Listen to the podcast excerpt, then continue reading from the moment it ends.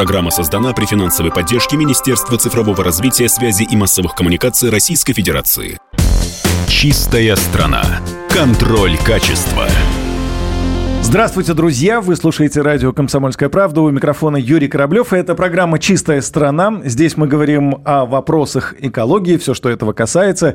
И у меня сегодня в гостях э, Олег Николаевич Карпов, начальник управления по компенсационным мероприятиям глав Рыбвод. Э, я думаю, что у нас состоится очень интересный разговор, потому что тема интересная. Олег Николаевич, здравствуйте. Здравствуйте. Да, а, давайте поговорим о водных биоресурсах нашей страны. Я так понимаю, что ваша организация Главрыбвод занимается восстановлением водных биоресурсов. Вот могли бы поподробнее мне рассказать, а, что же вы делаете полезного для страны? А, здравствуйте. Ну, наша организация была создана несколько лет назад. Мы, в принципе, молодая организация, но, тем не менее, у нас получается а, вертикально интегрированная структура, то есть есть несколько а, филиалов, ну, можно сказать, 28, да, а, по всей стране. Мы представлены практически в каждом регионе. В нашу задачу входит восстановление или выращивание ценных и особо ценных пород рыб. Мы как раз занимаемся этим. В том числе у нас, получается, есть еще некоторые задачи дополнительные. Это мелиорация и другие. Ну, проще говоря, вы, э, значит, выращиваете рыбу, выпускаете ее в реки, озера, пруды, моря э, для того, чтобы восстановить популяцию этой рыбы. Правильно я понимаю?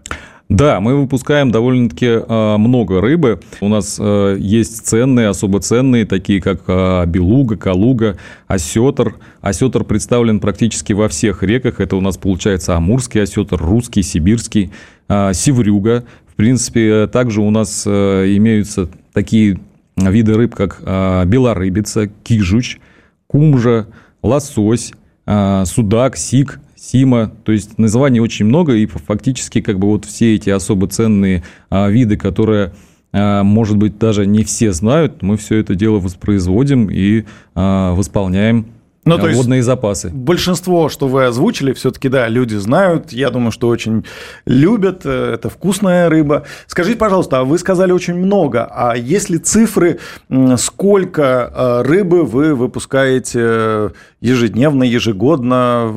Не знаю, за всю свою деятельность, сколько выпустили. Есть ли какие-то цифры? А, ну да, получается, где-то 50 миллионов экземпляров это ценных особей, то есть это а, осетр, калуга, а, белуга, где-то около а, 800 миллионов это ценных рыб, такие как лососевые, сиговые. И ну, в общей сложности а, ежегодно мы выпускаем около 2 а, миллиардов рыб. То есть э, это уже как бы ну, менее ценные, но а, в общем, в общем это получается такая большая цифра. Скажите, пожалуйста, нашим слушателям, а для чего это нужно делать? То есть какие ваши цели, задачи, почему э, нужно заниматься ну, вот этими э, компенсационными мероприятиями? У вас даже должность, да, так звучит? Мы работаем на долгосрочную перспективу, потому что выпустив сейчас вот этого маленького, маленькую рыбку, а, которая является малечком, она а, вернется ну, как бы можно сказать, в сети рыбакам а только через 5-6 лет, а то, может быть, и дольше. То есть того, тот же, например, осетр, для того, чтобы ему вырасти а, в большую рыбу, которая может уже как бы воспроизводить себе подобных, должно пройти а, от 8 до 12 лет, а то, может, и до 15. То есть вот такая у нас непростая задача на перспективу. То есть выпуская сейчас, мы заботимся о будущем, о том, чтобы а, нашим детям, внукам хотя бы увидеть эту рыбу. Скажите, пожалуйста, ну вот несколько там, десятков лет назад никакой э, глав рыбвод не существовало организации, но рыба была. А что же сейчас происходит в нашей жизни, что э, вот этими компенсационными мероприятиями нужно заниматься? Кто наносит ущерб? Это браконьеры, это какие-то юридические лица? Э, что происходит? А на самом деле а, сама система рыбводов, она существовала очень давно.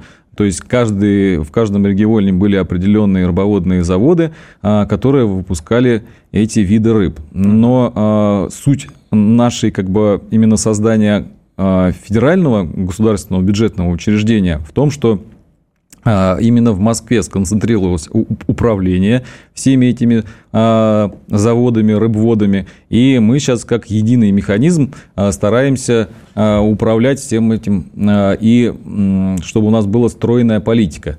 То, что касается компенсаторов, как бы те, кто компенсирует, и это в основном хозяйствующие субъекты или предприятия, которые наносят ущерб.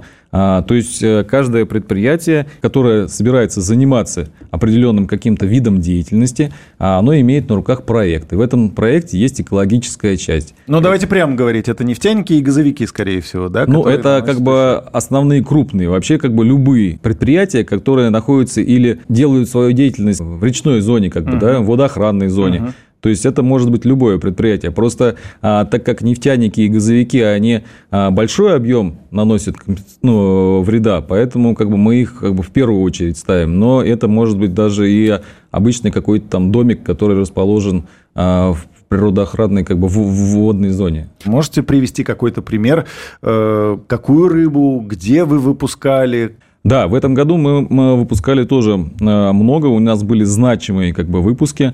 Э, в принципе, вот э, в Калининграде «Газпром Инвест» выпускал большой объем сига, это порядка где-то около почти миллион миллион особей сига. Значит, в Архангельске мы выпускали лосося, тоже большой объем. Это как бы Новотек, арктическая перевалка. А в основном куда выпускают? В реки, в пруды, в моря? Как это происходит? У нас получается так, как мы именно малечек, это маленькая рыбка, да, мы ее должны выпустить именно в реку, потому что она там должна нагуляться, адаптироваться, и только uh-huh. потом, после того, как а, пройдет этот процесс адаптации, она уже выходит в море на нагул. А браконьеры как-то мешают вашей деятельности? У нас есть определенные структуры а, в Росрыболовстве, которые отвечают а, за сохранность а, и контроль за видами этих рыб. Естественно, прямая обязанность – это а, борьба с браконьерами. А если наоборот, те, кто вам помогает, осознанно подходит, а, не знаю, может быть, выпускает э, рыбу на своих прудах, в своих где-то реках, вот э, такие, э, скажем, частные инициативы, да, мы стараемся проводить экологические акции. В соответствии с этими экологическими акциями а, есть как бы целый ряд а, единомышленников, людей, которые а, ну, с чистым и открытым сердцем приходят и абсолютно бесплатно занимаются помощью экологии. То есть они очищают береговую зону от э, бутылок, там, от э, мусора, в том числе как бы занимаются тем, что ну, совместно с нашими структурами очищают водоемы от сетей и прочих как бы загрязнений. Я езжу летом в одну из деревень, и мало рыбы там в пруду, и э, вроде бы как местные мужики собрались и подумали, надо бы вот зарыбить. А это же целая наука, нужно понимать, какой вид рыбы выпустить, да, чтобы этот вид рыбы не съел другой вид рыбы, чтобы они могли сосуществовать вот э, в одном э, пруду. Я так понимаю, что это все не просто так. Еще один вопрос, удалось ли вывести из Красной книги какие-то виды рыб? А работа по выводу э, рыб из э, Красной книги – это э, планомерная длительная работа. То есть мы со своей стороны выпускаем ежегодно огромное количество молоди, вот этих вот малечков, как бы рыбки, а, как бы именно осетровых или других вот ценных пород. Но в связи с тем, что, как вот я говорил, для того, чтобы вот эта вот а, маленькая рыбка превратилась в большую красивую рыбу, а, проходит от 15 до 20, а может там 30 лет.